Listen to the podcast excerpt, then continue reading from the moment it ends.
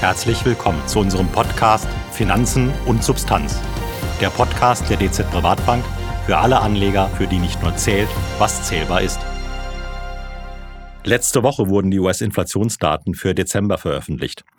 Der Anstieg der Verbraucherpreise war erneut geringer als in den Vormonaten. Nachdem dies der sechste Rückgang in Folge ist, lässt sich schon eine klare Abwärtstendenz erkennen. Und jetzt erinnern wir uns an die Bilder des Winterchaos in den USA, mit teils Temperaturen von minus 40 Grad. Also, trotz des in den USA durchaus kalten Winters im Gegensatz zu Europa, sinkt die Inflationsrate dort. Einer der Hauptgründe für die rückläufige Inflation ist damit ausgemacht, die Energiepreise. Der Rückgang der Energiepreise befeuerte auch die Kapitalmärkte, die Aktienmärkte stiegen und die Renditen sanken. Ob und inwieweit die Energiepreise der Gamechanger für Konjunktur- und Kapitalmärkte darstellen, bespreche ich mit meinem heutigen Gast, Dr. Thomas Osowski. Herr Osowski ist Mitglied in unserem CIO-Board und damit maßgeblich an unserer strategischen Ausrichtung beteiligt. Hallo, Herr Osowski. Guten Morgen zusammen. Mein Name ist Peter Untersteller und ich begrüße Sie herzlich zu unserem neuesten Podcast. Ich habe es gerade in der Anmoderation angesprochen, der Rückgang der Inflationsrate resultiert vorwiegend aus den gesunkenen Energiepreisen. Wie sah es denn detailliert in den einzelnen Komponenten aus? Ja, detailliert muss man ganz klar formulieren, die Benzinkomponente, und damit sind wir wieder beim Preis für Rohöl, ist der Aspekt, der die Inflationsrate gesenkt hat. Ähm, bei den anderen Komponenten sieht es weniger stark aus. Also wir sind beim Benzin halt minus neun Prozent in der Komponente gesunken. Das half schon vor allen Dingen die Headline Inflation, also die Inflationsrate, die auch äh, Energie- und Lebensmittelpreise umfasst, ordentlich nach unten zu drücken. Gleichzeitig haben wir allerdings auch andere Komponenten, die entsprechend nach unten gegangen sind, wie zum Beispiel im Bereich der Gebrauchtwagen. Woher kommt das? Hast. Es kommt interessanterweise daher, dass ein Teil der Lieferkettenprobleme, die auch die Produktion äh, von Neuwagen verhindert hat, man denkt noch an das Thema der Halbleiter beispielsweise, ähm, dass das mehr und mehr in den Hintergrund rückt, diese Supply-Probleme, diese ähm, Lieferkettenprobleme sich auflösen und Neuwagen wieder produziert werden können und in höherer Stückmenge dann verfügbar sind, sodass die Notwendigkeit, auch für Gebrauchtwagen auszuweichen, abnimmt. Das heißt, die Gebrauchtwagenkomponente sank entsprechend auch und trug dann zu der reduzierten Inflationsrate bei. Und noch ein anderer Aspekt, der auch saisonal häufiger vorkommt zur, zur Weihnachtszeit, auch der Einzelhandel hat teilweise Rabatte gewährt, um die, ja, sagen wir mal, nicht ganz so gute Konsum, Konsum ähm, ähm, Eigenschaften der, der Verbraucher entsprechend zu stimulieren. Vielen Dank. Ich schaue mal auf die andere Seite. Gab es denn Bestandteile des US-Warenkorbs, die zugelegt haben von den Preisen? Ja, das sind zwei Komponenten, die man identifizieren kann, wenn man es insgesamt betrachtet. Also zum einen haben wir immer noch diesen sehr, sehr, sehr starken Arbeitsmarkt. Wir haben eine Arbeitslosenquote von 3,5 Prozent bei den Amerikanern. Das ist auf dem nahezu niedrigsten Niveau, was wir die letzten, äh, die letzten Dekaden gesehen haben. Von daher haben wir weiterhin Druck bei den Dienstleistungspreisen, denn im Endeffekt dieser enge, enge Arbeitsmarkt führt zu höherem Lohnwachstum und natürlich auch wollen die Arbeitnehmer kompensiert werden für die höhere Inflation, die wir im letzten Jahr gesehen haben. Also da ist ein gewisser Druck erkennbar und eine andere Komponente sind die Kosten fürs Wohnen. Ebenfalls eine Komponente, die dazu, zu der, zur, die zumindest den stark gegenläufigen Trend bei der Inflation ähm, konterkarierte oder zum Teil konterkarierte. Hier muss man aber eine Sache klar formulieren und zwar die Ermittlung von diesen Mietpreisen für die Kosten fürs Wohnen unterliegt einer gewissen Zeitverzögerung. Das heißt, die Kosten fürs Wohnen sind maßgeblich davon abhängig, abhängig und auch in der Berechnung davon abhängig, wie sich die Immobilienpreise entwickeln. Aktuell äh, sinken die Immobilienpreise und das sollte einen negativen Effekt auch für die Kosten fürs Wohnen haben. Dieser Zeiteffekt ist allerdings, dieser Effekt ist allerdings zeitverzögert. Das heißt, die sinkenden Immobilienpreise werden erst in den nächsten Monaten oder Quartalen dann entsprechend negativ oder preissenkend auf die Kosten fürs Wohnen wirken. Das heißt, wenn man es so betrachtet, ist die Komponente aktuell noch sehr hoch für das, was wir auf dem Immobilienpreis, auf dem Immobilienmarkt sehen und wird sich höchstwahrscheinlich in den nächsten Monaten dann auch zurückbilden. Das würde dann aber bedeuten, dass wir durchaus weiterhin die Inflationsrate runtergeht, wenn sich das auch in den Mietpreisen weiterspiegelt. Jetzt sage ich auf der anderen Seite aber, ähm, Sie hatten ja das Thema Rabattschlachten Weihnachten angesprochen. Das Jahresendgeschäft ist somit rum. Also die Rabattschlachten wird es jetzt zukünftig nicht mehr geben. Ähm, wie sehen Sie jetzt die weitere Entwicklung bei der Inflationsrate? Ja, also eine Sache muss man klar formulieren. Der Trend setzt sich mehr und mehr durch, dass die Inflationsraten sowohl in den USA als auch in der Europäischen Währungsunion nach unten laufen. Äh, wir haben in den nächsten Tagen nochmal Zahlen aus Europa, aber wenn wir uns die Faktoren anschauen, ist dieser Trend erkennbar und auch gut begründet.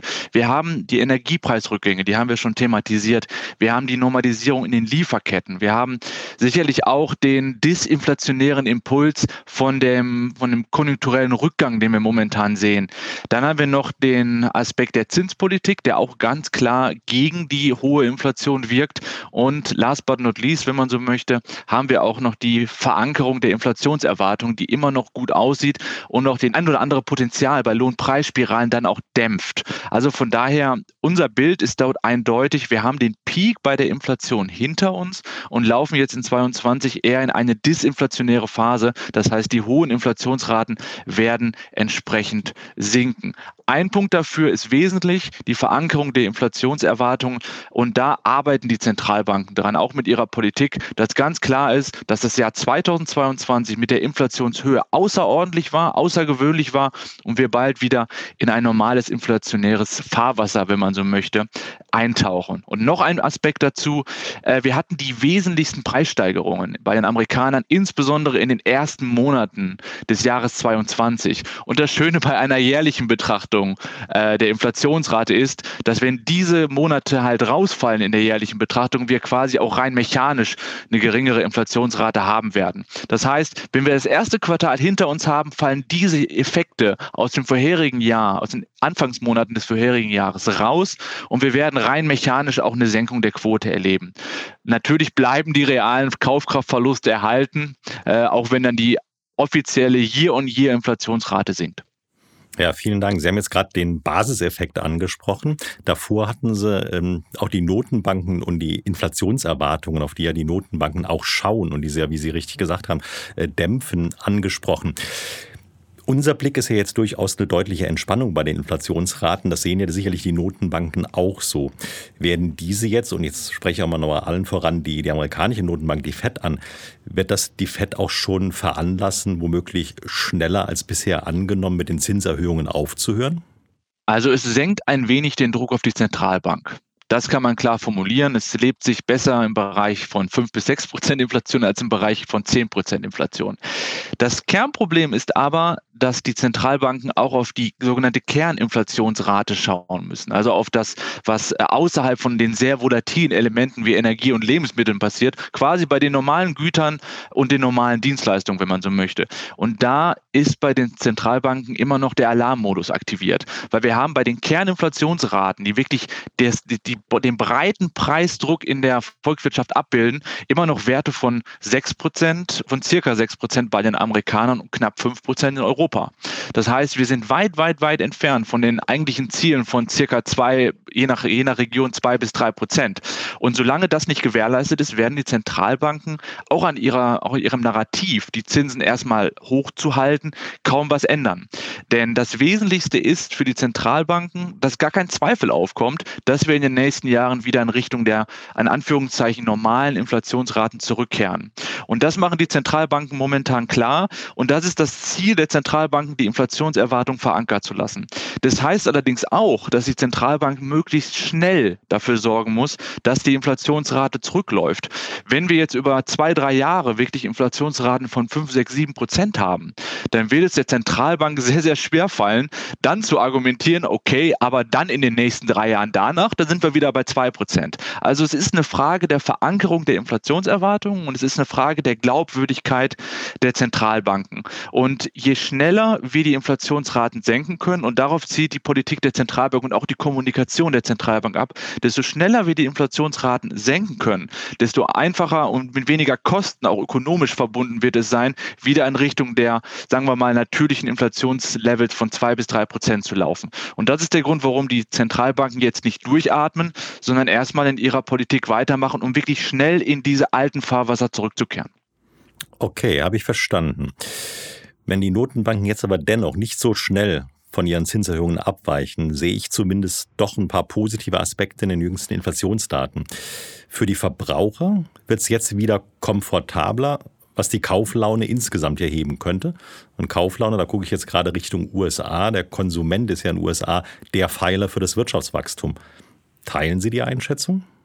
Die teilen wir. Ja, definitiv. Also wir sehen seit ein paar Perioden schon eine Stabilisierung bei den Consumer, bei den sogenannten Consumer Sentiment, also bei der Stimmung bei den Konsumenten. Das ist erkennbar. Bei manchen Indikatoren kann man sicherlich davon sprechen, dass wir auf dem wohl gesagt sehr geringen Niveau jetzt auch schon drehen und uns nach oben bewegen. Das ist allerdings auch im Rahmen der sinkenden Energiepreise natürliches Muster, wenn man so sagen möchte. Wenn die Energiepreise steigen, ähm, dann können die Konsumenten kaum mit ihrer nachgefragten Menge reagieren. Man hat ökonomisch gesprochen eine sehr, sehr inelastische Nachfrage. Das bedeutet, man kann Energie kaum mit anderen Aspekten substituieren. Man ist quasi gefangen und muss Energie konsumieren, ob man nun das möchte zu diesem Preis oder nicht. Das heißt, ähm, jeden Euro, jeden Dollar, den man halt in Energie, für Energie ausgibt, der fehlt halt woanders. Und wenn die Energiepreise zurückgehen, dann wird halt so gesehen ein gewisses Maß an, an Einkommen frei für andere Dinge. Das stimuliert und ein anderer Faktor, ein anderer Transmissionskanal, wenn man so möchte, ist auch, wenn ich als Konsument nicht genau weiß, wie hoch die Energiepreise in drei, vier, vier, fünf Monaten sind, und wir hatten ja ordentliche Steigerungen im letzten Jahr und auch eine starke Volatilität, dann neigen die Konsumenten dazu, auch mehr zu sparen, logischerweise, auch aus Unsicherheitsaspekten, um dann schon mal was zur Seite zu legen. Und diese Aspekte laufen nun mehr und mehr aus und begründen sich vor allen Dingen in den reduzierten und den zurücklaufenden Energiepreisen. Von daher, es sieht besser aus und es wird aktuell eher besser auf der Konsumseite.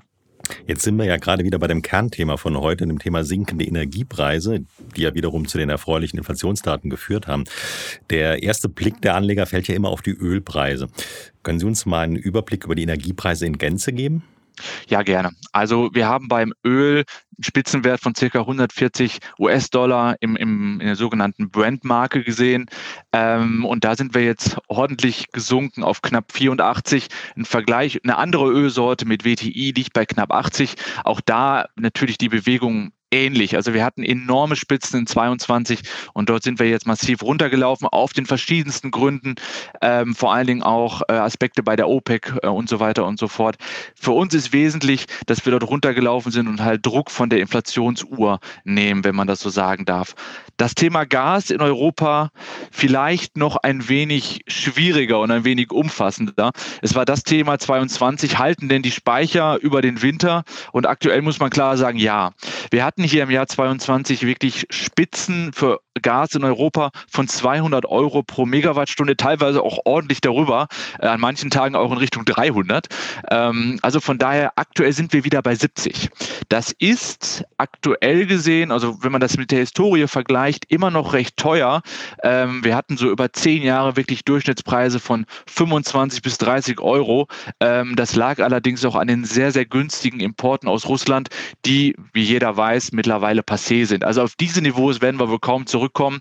Und der geringe Preis, den wir aktuell zahlen, hängt auch damit zusammen, dass wir das Glück haben, ganz klar formuliert, das Glück haben, einen recht milden Winter zu haben und die ähm, Gasspeicher in Europa im Durchschnitt über die Mitgliedstaaten bei knapp 80 Prozent immer noch liegen. Und wir haben jetzt schon mittlerweile Mitte Januar. Äh, von daher, wenn der Winter so bleibt, dann werden die Gasspeicher nicht umfassend in Richtung einer kritischen Marke sinken und von daher werden die Gaspreise aktuell auch nicht mehr alte Spitzen erreichen. Allerdings muss man klar formulieren, das ist eine kurzfristige Perspektive. Mittel- und langfristig müssen wir natürlich dann dennoch schauen, was machen wir denn als Substitut für das russische Gas. Aber da gibt es ja vor allen Dingen Entwicklungen im Bereich von Flüssiggas und auch dem Bau der Terminals, der da angestrebt ist, um von dieser ganz klar formulierten Abhängigkeit beim Gas oder Abhängigkeit vom russischen Gas wegzukommen. Ähm, allerdings von daher in der kurzen Frist sehen wir aktuell nicht mehr die alten Spitzen bei Öl oder bei Gas, die wir Mitte 2022 beispielsweise gesehen haben. Da waren ja jetzt jede Menge positive Botschaften drin, gut gefüllte Gasspeicher, keine Gasmangellage, die Preise kommen, kommen deutlich zurück. Ja, also soweit sehr schön. Das ist ja durchaus etwas, was auch für mich einen positiven Effekt auf die Konjunktur ausübt, auch wenn die Notenbanken vielleicht noch nicht so schnell von den Zinserhöhungen ablassen werden, werden nicht eventuell schon allein die sinkenden Energiepreise zu einem Gamechanger für die Konjunktur? Ja, und da würden wir sagen, es ist kein Gamechanger für die Konjunktur. Also verstehen wir uns nicht falsch, wir werden definitiv durch die sinkenden Energiepreise ähm, einen positiven Impuls für die Konjunktur haben. Das ist ganz klarer Fakt. Das haben wir über viele Dekaden gesehen, dass sinkende Preise bei Energie ganz klar stimulierend für die Ökonomie sind. Allerdings haben wir, und das wurde auch schon gerade richtig formuliert, wir haben dennoch das Umfeld dieser enorm starken Zinserhöhungen und teilweise auch der Rücknahme der Geldbasis. Also es ist ja nicht nur so, dass die Zinsen steigen, sondern auch die Geldmenge an sich ist ja stark rückläufig, insbesondere wenn man das aus der ähm, preisbereinigten Perspektive mal anschaut, da haben wir stark negative Wachstumsraten bei den Geldmengen. Ja? Äh, von daher, ähm, wir haben diese Zinseffekte im Hintergrund, die belasten die Konjunktur und wie stark die Effekte sein werden, das, das kann man momentan kaum abschätzen, weil wir hatten bis jetzt noch keinen historischen Vergleichsmaßstab, wo man wirklich mal von 0% Zins plötzlich binnen weniger Monate dann auf knapp 5% äh, bei den Kurzfristzinsen gelaufen ist. Das heißt, die Zinssorgen und auch die Effekte auf die Investitionen dämpfen weiterhin. Die Konjunktur wird belebt durch die äh, sinkenden Rohstoffpreise, aber wir werden im 2023 kein, sagen wir mal, normales durchschnittliches Wachstumsjahr haben mit zwei bis drei Prozent bei den Amerikanern oder knapp zwei Prozent bei den Europäern. Das heißt, das Thema bleibt spannend. Wir werden vermutlich positive Wachstumsraten haben in 2023, was im Vergleich zu den Erwartungen in 2022 schon ganz gut ist. Ähm, aber es wird kein normales Jahr. Wir werden wahrscheinlich auch keine Tiefe oder wahrscheinlich nicht mal eine Rezession in der Form haben. Äh, aber wir werden trotzdem sehr geringe Wachstumsraten haben, relativ zu dem, was wir in anderen Jahren erlebt haben. Was ja schon ein Fortschritt ist jetzt, wenn wir davon, die ganze Zeit sind wir davon ausgegangen oder viele haben davon gesprochen, es gibt eine Rezession. Die Frage war ja dann, wie tief wird sie? Und jetzt bessert sich zumindest das Bild so weit, dass wir sagen können, womöglich geht es knapp an der Rezession vorbei, irgendwo Nullwachstum. Schon mal jetzt eine deutlich bessere Sicht als das, was wir noch vor einiger Zeit erwartet haben. Wenn ich in dem Umfeld reinschaue, dann macht das ja sicherlich auch die Aktienmärkte wieder ein Stück weit interessanter. Die sind aber auch schon jetzt seit Jahresanfang durchaus schon mal relativ äh, stark angesprungen oder einer der besten Jahresanfänge, die wir je erlebt haben. Lohnt der Einstieg in Aktien jetzt noch? Ja, also man hat schon den Eindruck, insbesondere seit der Entwicklung, sagen wir mal im Oktober, ähm, dass ein Großteil dieser Effekte, die wir jetzt besprochen haben, auch schon, sagen wir mal, eine Berücksichtigung in den Kursen gefunden hat, um es mal so zu formulieren. Schön, schön haben, formuliert. Ich weiß, ich weiß. Also wir hatten 30, knapp 30 Prozent im, im DAX seit Anfang Oktober und ähm, es ist immer ganz interessant, das vielleicht mal mit anderen Kursständen aus der Historie zu vergleichen. 2021 beispielsweise, da hatten wir den letzten Höchststand im DAX bei knapp 15.700 und damals hatten wir die Situation, dass wir konjunkturell besser dastanden. Wir hatten keine geopolitischen Konflikte, die klar belasten. Auch über die Risikoprämien am Markt sollte das belasten. Und wesentlicher Unterschied, wir hatten Nullzinsen und eigentlich keine Tendenz, dass sich das wirklich ändern könnte. Ne? Von daher ähm, muss man die Frage klarstellen, ist das Bewertungsniveau, was wir jetzt haben im Vergleich zu früheren Historien, ähm, wirklich günstig? Und da kann man momentan durchaus seine Zweifel haben. Es ist relativ viel Optimismus in Europa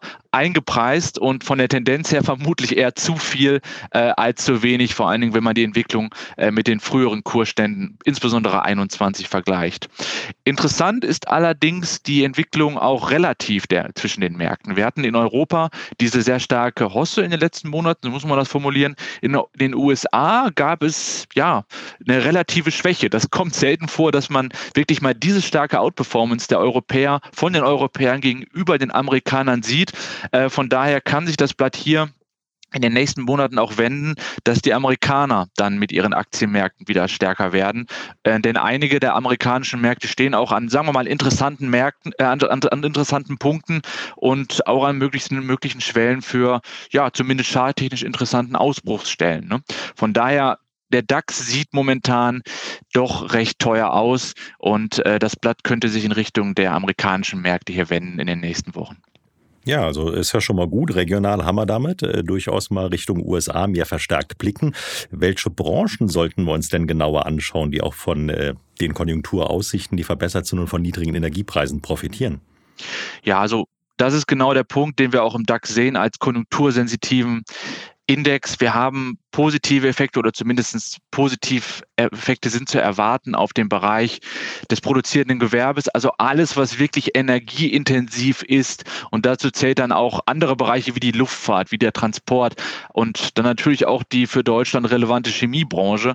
Teilweise auch der Bereich der wirklichen ähm, Basisindustrie für die Produktion von Zement beispielsweise, die auch sehr, sehr energieintensiv ist. Das sind alles Profiteure von sinkenden oder geringer werdenden Energiepreisen. Und damit auch klar dieser zyklische Bereich, der ist davon halt sehr, sehr positiv beeinflusst. Auf der anderen Seite diejenigen, die weniger profitieren, ist dann der Einzelhandel, sind, ist der Dienstleistungsbereich und auch der ein oder andere Aspekt im Bereich Healthcare oder äh, medizinischen Dienstleistungen, die äh, profitieren eher weniger.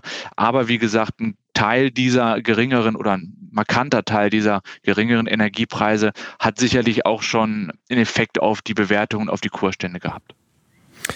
Vielen Dank. Wie sieht es bei den Anleihen aus? Die Inflationsdaten sprechen ein wenig dafür, dass die Renditen eher wieder fallen. Auf der anderen Seite bedeutet eine verbesserte Konjunktur auch wieder verstärkte Investitionen und damit Kreditnachfrage, was die Renditen oben hält. Wie positionieren wir uns hier in der Vermögensverwaltung?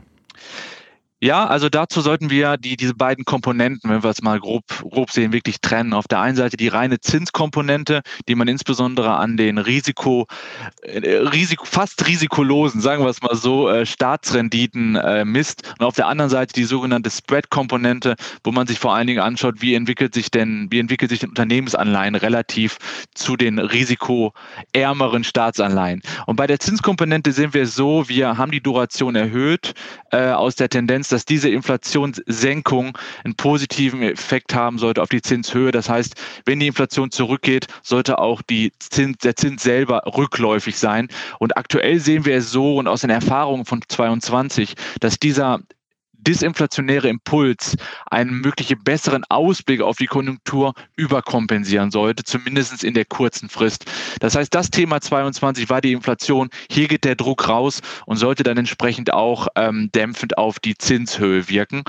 Bei der Spread-Komponente, also wenn man stärker das, das Gewicht auf die Unternehmensanleihen ähm, setzt, dann hat natürlich der bessere Konjunkturausblick sehr positive Effekte auf Unternehmensanleihen und auch Bonds aus den Emerging Markets.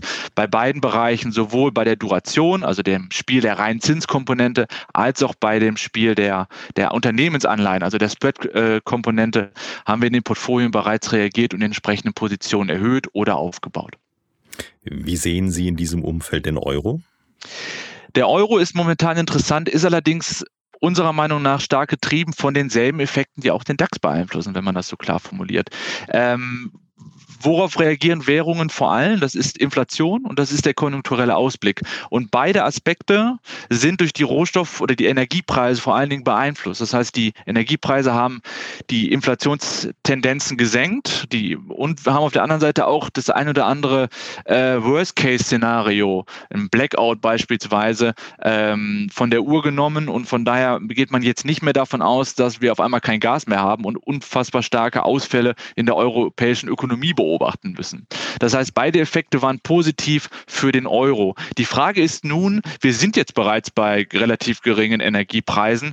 Ähm, sorgen jetzt noch geringere Energiepreise dafür, dass es noch besser im Euro wird? Und wie hoch ist denn die Wahrscheinlichkeit, dass die Energiepreise noch runtergehen als wirklicher Haupttreiber der letzten Bewegung? Ähm, beide Aspekte sehen wir als relativ unwahrscheinlich an. Ähm, und im Endeffekt war der Effekt auf den Euro ähm, der auf die, der von den Rohstoffpreisen oder Energiepreisen wirkte, derselbe Impuls, der auch auf den Aktienmarkt beziehungsweise vor allen Dingen auf den DAX wirkte. Äh, für uns ist bei 1,10 auch von der psychologischen Marke dieser Kennzahl 1,10 Euro, dass dann 1 Euro äh, wirklich 1 Dollar und 10 äh, äh, Pence wert ist, ähm, erstmal ein Stoppschild gesetzt aus psychologischer Ebene, äh, weil wir einfach nicht mehr sehen, wo noch ein zusätzlicher Impuls für den Euro herkommen soll, weil der Rohstoffeffekt, der wird jetzt kleiner und sollte in den nächsten Wochen auslaufen.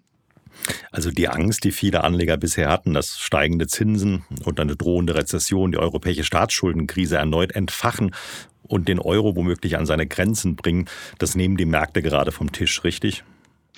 Ja, Also momentan werden sehr viele Risiken ausgepreist. Ähm, das meinte ich vorhin mit, dass teilweise der Optimismus schon recht hoch ist. Aber so ist das halt an den Finanzmärkten. Man sieht immer dieses Auf und Ab der Emotionen. Mal ist man hoffnungslos, dann in der nächsten Woche eher hoffnungsvoll. Das schwankt dann schon mal, insbesondere in diesen, diesen volatileren, schwierigeren Phasen, die wir jetzt haben, wo auch einfach Elemente reinkommen, die wir nicht mehr kennen, wie in Krieg in Europa beispielsweise. Da sind diese Schwankungen sehr, sehr schnell vorhanden. Und man muss bei der europäischen bei einer potenziellen neuen äh, europäischen Staatsschuldenkrise halt klar formulieren, die Zutaten für eine Krise sind weiterhin gegeben. Das Problem wurde ja nie gelöst. Aktuell wird es beim Markt, wird vom Markt allerdings nicht gesehen. Momentan fokussiert sich alles auf die sinkende Tendenz bei der Inflation und viele andere Risiken wie das Thema zum Beispiel wird halt auch aktuell nicht sonderlich stark beleuchtet. Auch wir glauben nicht, dass es in 23 zu einer neuen Eskalation kommt, aber für die Jahre darauf hinaus sind die Zutaten, wie gesagt, weiterhin gegeben, denn das Thema Staatsschuldenkrise wurde nie in Europa final gelöst gelöst, sondern bestenfalls aufgeschoben. Aber das ist ja wie bekannt nicht aufgehoben. Korrekt. Mein Fazit aus unserem Gespräch heute ist, die Inflation sinkt, wird aber nicht so schnell auf die Komfortniveaus der Zentralbanken zurückkommen. Die Konjunktur wird durch die niedrigen Energiepreise gestützt und die Unternehmen haben wieder bessere Gewinnaussichten. Wie positioniert sich in diesem Umfeld die Vermögensverwaltung der DZ Privatbank? Ja, wir haben reagiert, indem wir die Aktienquote erhöht haben. Wir haben die Duration erhöht. Das heißt, die Zinssensitivität auf der Anleihenseite haben wir erhöht. Das heißt, wir profitieren mehr von den äh, prognostizierten ähm, Zinssenkungen, insbesondere am längeren Rand der Zinsstrukturkurve. Und wir haben den Umfang an Unternehmenskrediten erhöht. Das heißt, wir haben durch die Bank die Risiken in den Portfolien erhöht und dementsprechend auch Rechnung getragen, dass sich das konjunkturelle Bild oder der konjunkturelle Ausblick für die Zukunft verbessert hat und wir nun auch einen klareren Pfad haben, dass wir in den nächsten Monaten eher sinkende als weiter steigende Inflationsraten erwarten dürfen. Das heißt, im Endeffekt haben wir die Risiken im Portfolio angepasst an, die, das Umfeld, an das neue Umfeld, was wir momentan sehen und sind dafür für die Aufwärtsbewegung, die wir auch noch erwarten in den nächsten Wochen und Monaten entsprechend positioniert. Herzlichen Dank, Herr Osowski, für Ihre klaren Aussagen.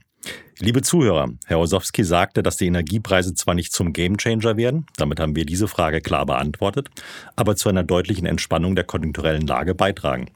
Auch bleiben die Finanzmärkte weiterhin spannend. Bleiben auch Sie gespannt und energiegeladen und folgen Sie unseren Gedanken auf Bielmeyers Welt. Dort finden Sie in vier Wochen auch wieder unseren nächsten Podcast. Finanzen und Substanz. Der Podcast der DZ Privatbank für alle Anleger, für die nicht nur zählt, was zählbar ist.